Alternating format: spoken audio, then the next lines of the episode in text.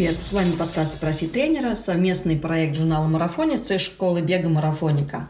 Я Екатерина Преображенская, создатель и главный тренер беговой школы «Марафоника». Я веду этот подкаст и отвечаю на ваши вопросы, связанные с бегом и спортом на выносливость.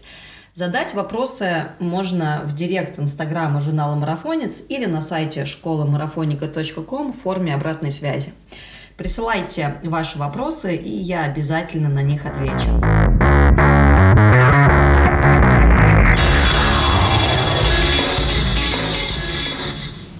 Вы, вероятно, заметили, в регулярности выхода нашего подкаста произошел небольшой перерыв, а, связанный с тем, что я переболела короной.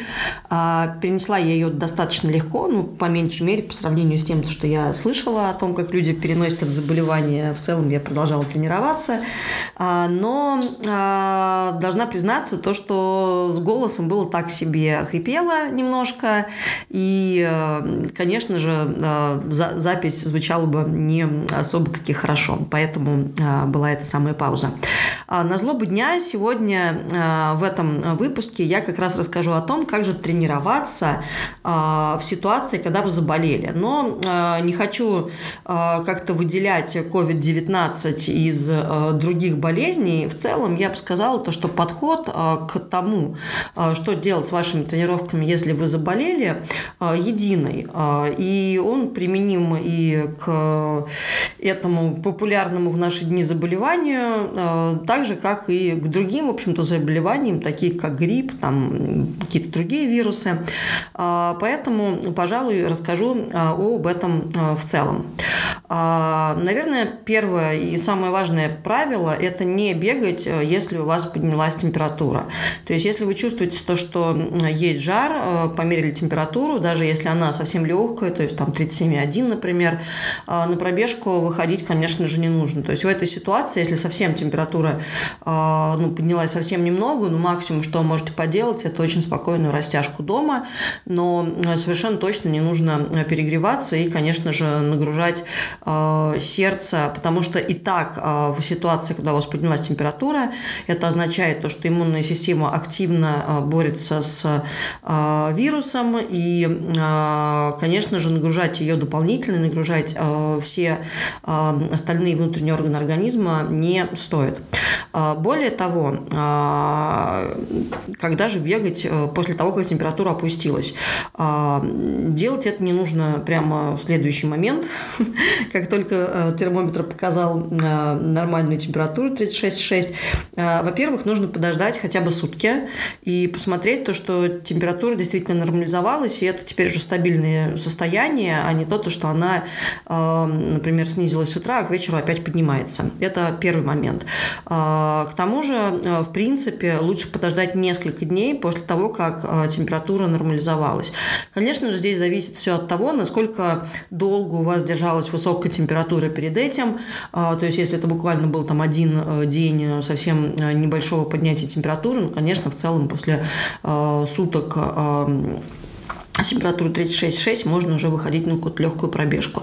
Если же э, температура была высокая и в течение нескольких дней, то опять же лучше эти самые несколько дней э, подождать и э, посмотреть на симптомы, какие остались, и убедиться в том, что организм уже справился с вирусом. А второй момент – это тот, что нужно особенно внимательно прислушиваться к своему организму во время болезни. И ну, прям действительно оценивать то, как вы себя себя чувствуете в данный конкретный момент. А, если симптомы легкие, совсем там какой-нибудь совсем легкая боль в горле, а, легкий насморк, то, в принципе, можно бегать, а, можно тренироваться, можно, в принципе, оставлять тренировочный план, ну, не совсем таким же, каким он был бы, если бы вы не чувствовали недомогание, но модифицировать его не сильно. Если же вы все-таки чувствуете слабость, чувствуете то, что хочется спать, ну, вообще просто тяжело физически, не стоит спихивать это на лень. Действительно, организм борется, и ему нужно ну, много сил для того, чтобы побороть вирус. Там, какие еще могут быть симптомы более серьезные? Там, воспаленные лимфоузлы и кашель. Вот это все означает то, что нужно снижать нагрузку, причем значительно, или же вообще пропускать тренировки, пропускать либо одну тренировку, либо пропускать несколько тренировок. А, и а, вопрос в том, как же снижать тренировки, а, то есть до какой степени. Ну, прежде всего, не нужно делать вообще тяжелых тренировок, то есть ни о каких интервалах на максимальное ускорение при недомогании речи не идет вообще. Если вы все-таки принимаете решение, то, что тренироваться можно, поскольку симптомы не слишком тяжелые, то совершенно точно нужно облегчать э, тренировочную программу. Насколько ее облегчать? Но тут зависит от вашего ну, от двух факторов. От вашего уровня, на котором вы обычно бегаете, и э, от того, э, насколько сильно это недомогание. Ну, то есть э, на что ориентироваться? Ориентироваться нужно на то, что во время болезни мы делаем только восстановительные тренировки. Но восстановительные тренировки для разных людей могут означать совершенно разные. То есть если вы опытный бегун, у вас там вы бегаете 100 плюс километров в неделю, делаете там 2-3 тяжелые скоростные работы в неделю, то восстановительные кроссы там по часу, например, да, и даже больше. Но на низком пульсе, в спокойном абсолютном темпе, это для вас восстановительная тренировка. Для кого-то такая тренировка будет суперсложной тренировкой. И, возможно, если вы э, начинающий бегун, там бегаете, не знаю, 3-4 раза в неделю, и в целом пульс когда вы бежите, практически всегда и так высокий, независимо от того, делаете вы интервалы или бежите со стабильным темпом, ну, в этом случае, может быть, есть смысл вообще убрать бег и э, просто ходить пешком, то есть вот эта, самый, э, вот эта самая восстановительная тренировка, типа такого спокойного кросса для продвинутого бегуна, для э, человека, э, который недавно начал бегать, это, по сути, просто прогулка. А, и как бы что здесь важно понимать вообще вот во всей этой системе с восстановительными тренировками во время болезни. А, дело в том, что Э, когда э, мы даем какую-то нагрузку тренировочную, будь то бег или какая-то, какой-то другой вид спорта, а, примерно через час после завершения э, такой тренировки э, в организме начинается воспалительная реакция. Это совершенно нормально, так и должно происходить. И буквально через несколько часов она уже нашей иммунной системой купируется. То есть, по сути, это и есть э, тот, тот самый алгоритм, э, по которому мы после тренировок становимся сильнее. То есть мы даем нагрузку, потом мы восстанавливаемся и, э, ну, по сути, как по витку спирали выходим на э, следующий уровень. А, но дело в том, то, что э, иммунная система, она тоже имеет свои границы и какие-то определенные ограничения. если мы находимся в состоянии болезни и э, даем ту самую нагрузку себе, то тогда, по сути, мы можем иммунную систему перегрузить.